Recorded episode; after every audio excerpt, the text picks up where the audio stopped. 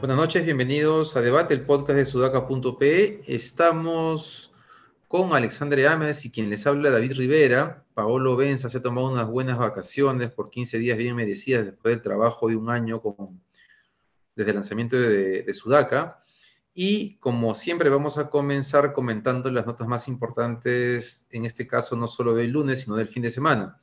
Vamos a comenzar eh, hablando de tres temas a la vez en realidad.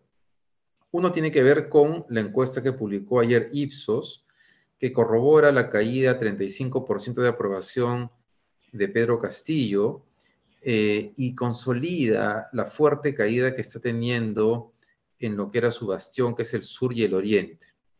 Asimismo, el aumento de la desaprobación en espacios como el de Lima, zonas como Lima, donde ya era adverso, pero que se acentúa. Eh, todo esto pasa, además, la encuesta de Ipsos muestra que uno de los principales temas que, la gente rechaza del gobierno de Castillo es la improvisación y, las personas de las cuales se ha rodeado para formar su gabinete. Entonces está clarísimo que esto le está pasando factura al gobierno de Castillo. La improvisación, y no solamente la improvisación, ¿no? porque ayer un reportaje de Latina mostraba cómo Pedro Castillo en Palacio de Gobierno se había rodeado particularmente de gente de Chota, de Cajamarca que a mí me hace recordar a cuando Vizcarra puso en puestos claves que manejaban mucho presupuesto público a gente de Moquegua y que ya hemos visto más o menos a dónde terminan los, dónde terminan los gobiernos que se rodean de estos círculos de confianza muy cerrada, ¿no? Genera sospechas, digamos. Eh, pero volviendo a la encuesta, eh, esto pasa en medio de que el fin de semana Ayala finalmente, después de que pone su cargo a, su, disposición, Castillo le pide que ponga su cargo a disposición, pero finalmente se supone que no renuncia, entonces Vázquez duda si renunciar o no renunciar, allá la dice ayer que se va, que se va porque era evidente que el Congreso lo iba a censurar, pero hasta el día de hoy no conocemos quién será su reemplazo. Eh, y bueno, ese es el contexto en el cual está el gobierno perdiendo popularidad y con estos marchas y contramarchas, y, un gabinete que no termina de generar confianza. ¿Cómo has visto todo esto, Alexandra? Muy feo, ¿no? El, panorama no, no, pinta nada bien, no pintaba nada, nada bien hace unos días, pero cada vez se va poniendo peor, ¿no? Tenemos eh, esto que has mencionado de eh, eh, este grupo hermético, digamos, chotano, que se rodea del presidente no ayuda a una gestión adecuada, ¿no? Este, no, necesariamente en términos meritocráticos, sino que eh, en, estos temas de la gestión pública es importantísimo ser muy transparente, muy abierto, y cuando se generan estos, estos círculos de poder y de confianza, termina habiendo un blindaje que evita que eh, se pueda, que la ciudadanía, los periodistas finalmente puedan acceder a información, ¿no? Entonces esto, esto preocupa mucho.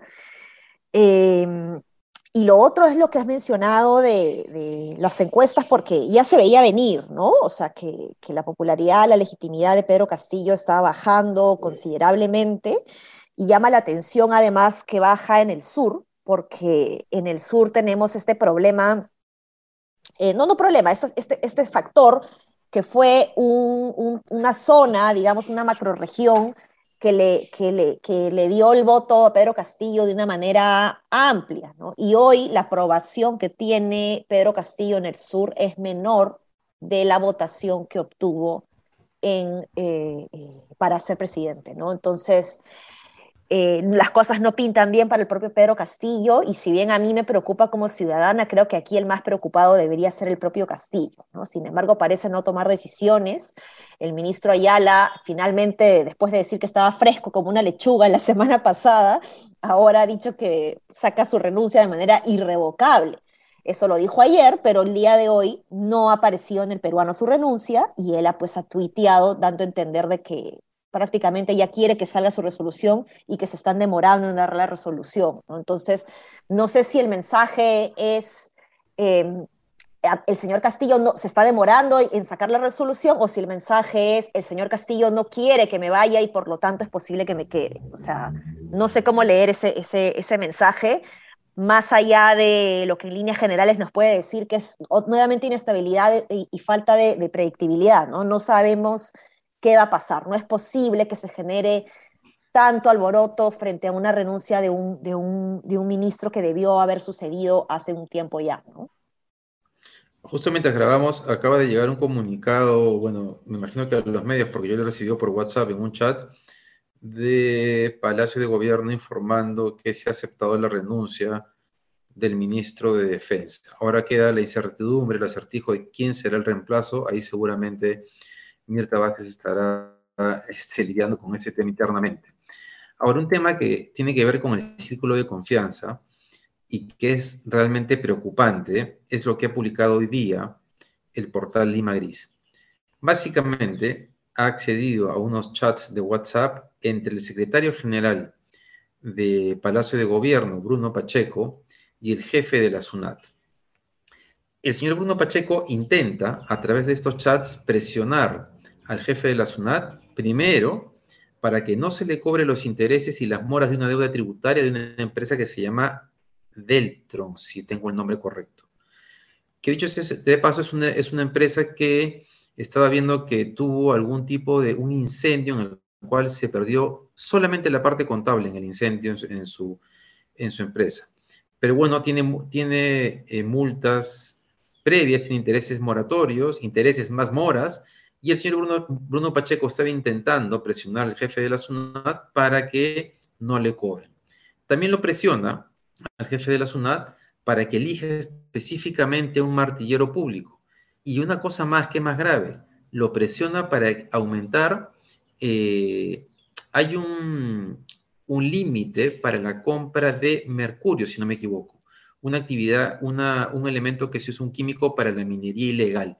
Y está intentando que el jefe de la SUNAT, em, ¿cómo se dice?, use sus oficios para poder eh, hacer que esta empresa pueda comprar más, más de este insumo.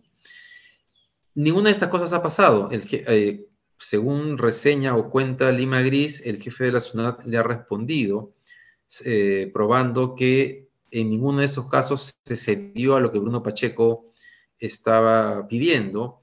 Lima Gris comenta además que el chat de WhatsApp muestra que incluso ante las llamadas insistentes de Bruno Pacheco, el jefe de la SUNAT no responde, así que parece que el jefe de la SUNAT efectivamente no está involucrado, pero tenemos que Bruno Pacheco, el mismo que presionaba para los ascensos de los amigos de Pedro Castillo en las Fuerzas Armadas, resulta que también presiona a la SUNAT por estas cosas y ¿por qué más estará presionando? A mí me ha hecho recordar, Alexandra, a Luis Nava, eh, el secretario general de Alan García, que era el que se encargaba de hacerle todo el trabajo sucio, con la diferencia que Luis Nava se preocupaba en no dejar rastro pero Bruno Pacheco cree que puede hacerlo por un chat de WhatsApp sin que nadie se entere de nada. Sí, pues encima burro. Pero no, mira, qué, indignación, ¿no? Porque se supone que este no es lo que repite Pedro Castillo, ¿no? El gobierno del pueblo para el pueblo, dice no más puertas giratorias, acá no van a entrar los intereses del sector privado. Y mira lo que está haciendo alguien de su absoluta confianza, ¿no? O sea, y que Pedro Castillo no sabe exactamente qué hace eh, este señor. Yo creo que con solo esta denuncia, eh, Pedro Castillo debería tomar una decisión sobre quién tiene a su costado, ¿no? O sea, a mí me indignaría y, y, y si yo no aguanto pulgas, entonces acá eh, no, no, que es algo que también varios analistas le han repetido constantemente a Pedro Castillo, ¿no? esta frase que es un poco machista, pero que se repite mucho, que es la mujer del César no solo tiene que ser ¿cómo es? Del César, sino, ¿cómo es? Honesta, sino parecerlo, ¿cómo era? Algo así, sí, sí, sí, algo así. O sea, que uno no solo tiene que ser honesto, sino también parecerlo, ¿no? Y, y, aquí, eh, frente a una cosa como esta, pues, o sea, Pedro Castillo tiene que ser consciente que está al borde, al borde de que lo vaquen y no lo van a vacar por la derecha que eh, furibunda y que, y que vacadora, que quiere destruir el Perú. Probablemente sí, probablemente no hay una agenda constructiva al otro lado, pero el propio Pedro Castillo está cavando su tumba y si quiere realmente tener a la gente de su lado, tiene que empezar a tomar decisiones respecto a la integridad pública. Un detalle importante, eh, David, en ese, esa encuesta el día de ayer de, apoyo publicada en el comercio, es que eh, más del 80%, si no me equivoco, el 85% de los encuestados hablan de la importancia de colocar funcionarios públicos en función a la meritocracia. Y esto es algo que me sorprende, me llama la atención porque es algo que no se veía antes. Entonces, viendo un poquito el vaso medio lleno, yo creo que hay una ciudadanía que está empezando a ser cada vez más, más eh, reflexiva y demandante frente a la necesidad de, tener mejor eh, equipo, mejores equipos ¿no? en el Estado. Pero si Pedro Castillo no arma una estrategia para tener a la ciudadanía de su lado, eh, va a estar fregado, ¿no? Y cuando digo armar una estrategia para tener la ciudadanía a su lado, no, no basta con bonos, ¿no? Ya la gente no se deja comprar así nomás, ¿no? Si no, miren la propuesta de Keiko de los bonos en elecciones, ¿no? Este, y este caso es suficiente motivo para que Pedro Castillo saque a, a, Bruno Pacheco de, de, secretario general de Palacio de Gobierno. Porque es, uno, uno, uno es para sacarlo, pero además Pedro Castillo tiene que entender de que una cosa así hace que uno piense que Bruno Pacheco no actúa eh, eh, por interés solamente de él. El secretario general, porque si el secretario general estuviese haciendo esto sin que Pedro Castillo sepa, entonces Pedro Castillo tendría que sacarlo. Si lo protege, es porque Pedro Castillo... Dale, dale. No, un chepi, sí. Hasta Cerrón quiere que voten a Pacheco. Claro, sí, lo que pasa cuando eso ya es venganza política, este, porque no quiere, porque no quiere el entorno castillista, ¿no? Este, pero Pedro Castillo tiene que sacar a, Bruno Pacheco ya. Si no lo saca es un mal inicio. Claro, ¿y por qué digo lo de Cerrón? Porque si Cerrón está pidiendo la cabeza de por qué no sacan a Pacheco, es porque algo debe saber Cerrón también, ¿no? No, no, no creo que se le ocurra así por nombrar a cualquier funcionario, ¿no? Bueno, bueno, esperemos a que Pedro Castillo en este caso eh, tome acciones rápidas, ¿no? Eh, vinculado a esto, Alexandra está también en la pelea que ha tenido Dina Boluarte con Cerrón en redes. Dina Boluarte ha hablado de que, eh, respondiendo, a, respondiendo a Cerrón o a las críticas que está haciendo la Ladura en general, sobre que Cerrón, caray, una bulla terrible acá, perdón, este, este, Ale, ¿tú puedes seguir con ese tema, por favor? Porque hay una bulla tremenda. no te preocupes, hay que decirle al vecino que, a esta hora se graba su vaca. Es verdad. Eh, sí, a ver, para contar la, historia, ¿no? Eh, a ver, se están peleando todos, pero esta vez Dina Boluarte, que me llama la atención porque además entendía yo que era de confianza de Cerrón, muy cercana a Cerrón, entendía yo más cercana a Cerrón que al propio Pedro Castillo, eh, ha deslindado ahora totalmente con él al eh, eh, mencionar esto que, que, David estaba contando, ¿no? Entonces, sí es un hito importante porque ya se está de alguna manera reconfigurando el espacio dentro de Perú Libre y se están generando aliados que pueden ayudar a hacer un contrapeso a lo que implica Vladimir Cerrón. Ahora, Vladimir Cerrón como actor no se va a quedar tranquilo, ¿no? De hecho, ya él ha respondido eh, y le ha mandado un mensaje a Ina Boluarte diciendo que prácticamente que es una desleal porque él la puso ahí en donde está. Pero yo creo que aquí en este caso Dina Boluarte no tendría por qué sentirse mal, porque no se trata de ser leales a las personas. O sea, yo que soy muy leal, creo que uno de los valores que más tengo es el de la lealtad hacia las personas. Finalmente uno termina siendo o debe terminar siendo leal a los principios. Y lo que Dina está haciendo en este momento es siendo leal a los principios. Eso es algo muy importante, ¿no? Eh, así que bueno, en esas, en andamos. No sé si eh, ya ah, conversaste con el vecino, David. El vecino ahora se ha puesto a chancar y además siempre lo hace cerca a las 5. Yo creo que hay, algo, hay algo que no le gusta del podcast. Ah, debe ser de la competencia, debe ser del podcast de, la, competencia. No, ya, pero tú has resumido. De epicentro. epicentro. No, tú has resumido bastante bien el tema. Más bien aprovechemos para hablar de una cosa importante. ¿no? El fin de semana se ha publicado eh, una nueva norma que actualiza los protocolos frente al COVID-19 hay dos cosas que llaman eh, la, atención. Yo creo que son positivas, ¿no? Una es que todos los trabajadores de empresas que tienen más de 10 trabajadores van a estar obligados a tener las dos vacunas para poder trabajar. Y lo segundo es que se va a, que se va a pedir carnet de vacunación para entrar a espacios cerrados, por ejemplo, restaurantes, lo cual a mí me parece saludable porque estamos avanzando muy bien, muy bien en, el, proceso de vacunación. Creo que se ha vencido en buena medida eh, la reticencia que tenía un sector de la población a ponerse la vacuna, pero si podemos terminar de cerrar ese tema y asegurar que vamos a llegar al 80% de vacunación por lo menos, sería muy bueno para, para todos, para el país, para la salud, para el gobierno, para la economía también. Sí, eh, esto es algo muy importante. Incluso ya, ojo que esto no es algo propio de Perú ni, ni, nuevo para, para, para países como, como el Perú. Esto ya está sucediendo en otros, en otros países para terminar de cerrar este, este cachito, bueno, en el caso de los países que tienen el proceso de vacunación avanzado, este cachito de vacunación que falta por cerrar. Y hay lugares en los que no vas a poder entrar e incluso hay países que ya están empezando a pedir eh, carnet de vacunación, ¿no? Entonces, este, no solamente se trata de que acá el peruano que no se vacuna no va a poder entrar a ningún sitio aquí, sino que si quiere viajar tampoco va a poder hacer. Entonces, eh, creo que ya hay información científica valiosa que puede darle tranquilidad a, los peruanos, a los adultos, a la población objetivo para, terminar su proceso de vacunación o por lo menos para iniciarlo en el caso de que no lo han hecho, ¿no?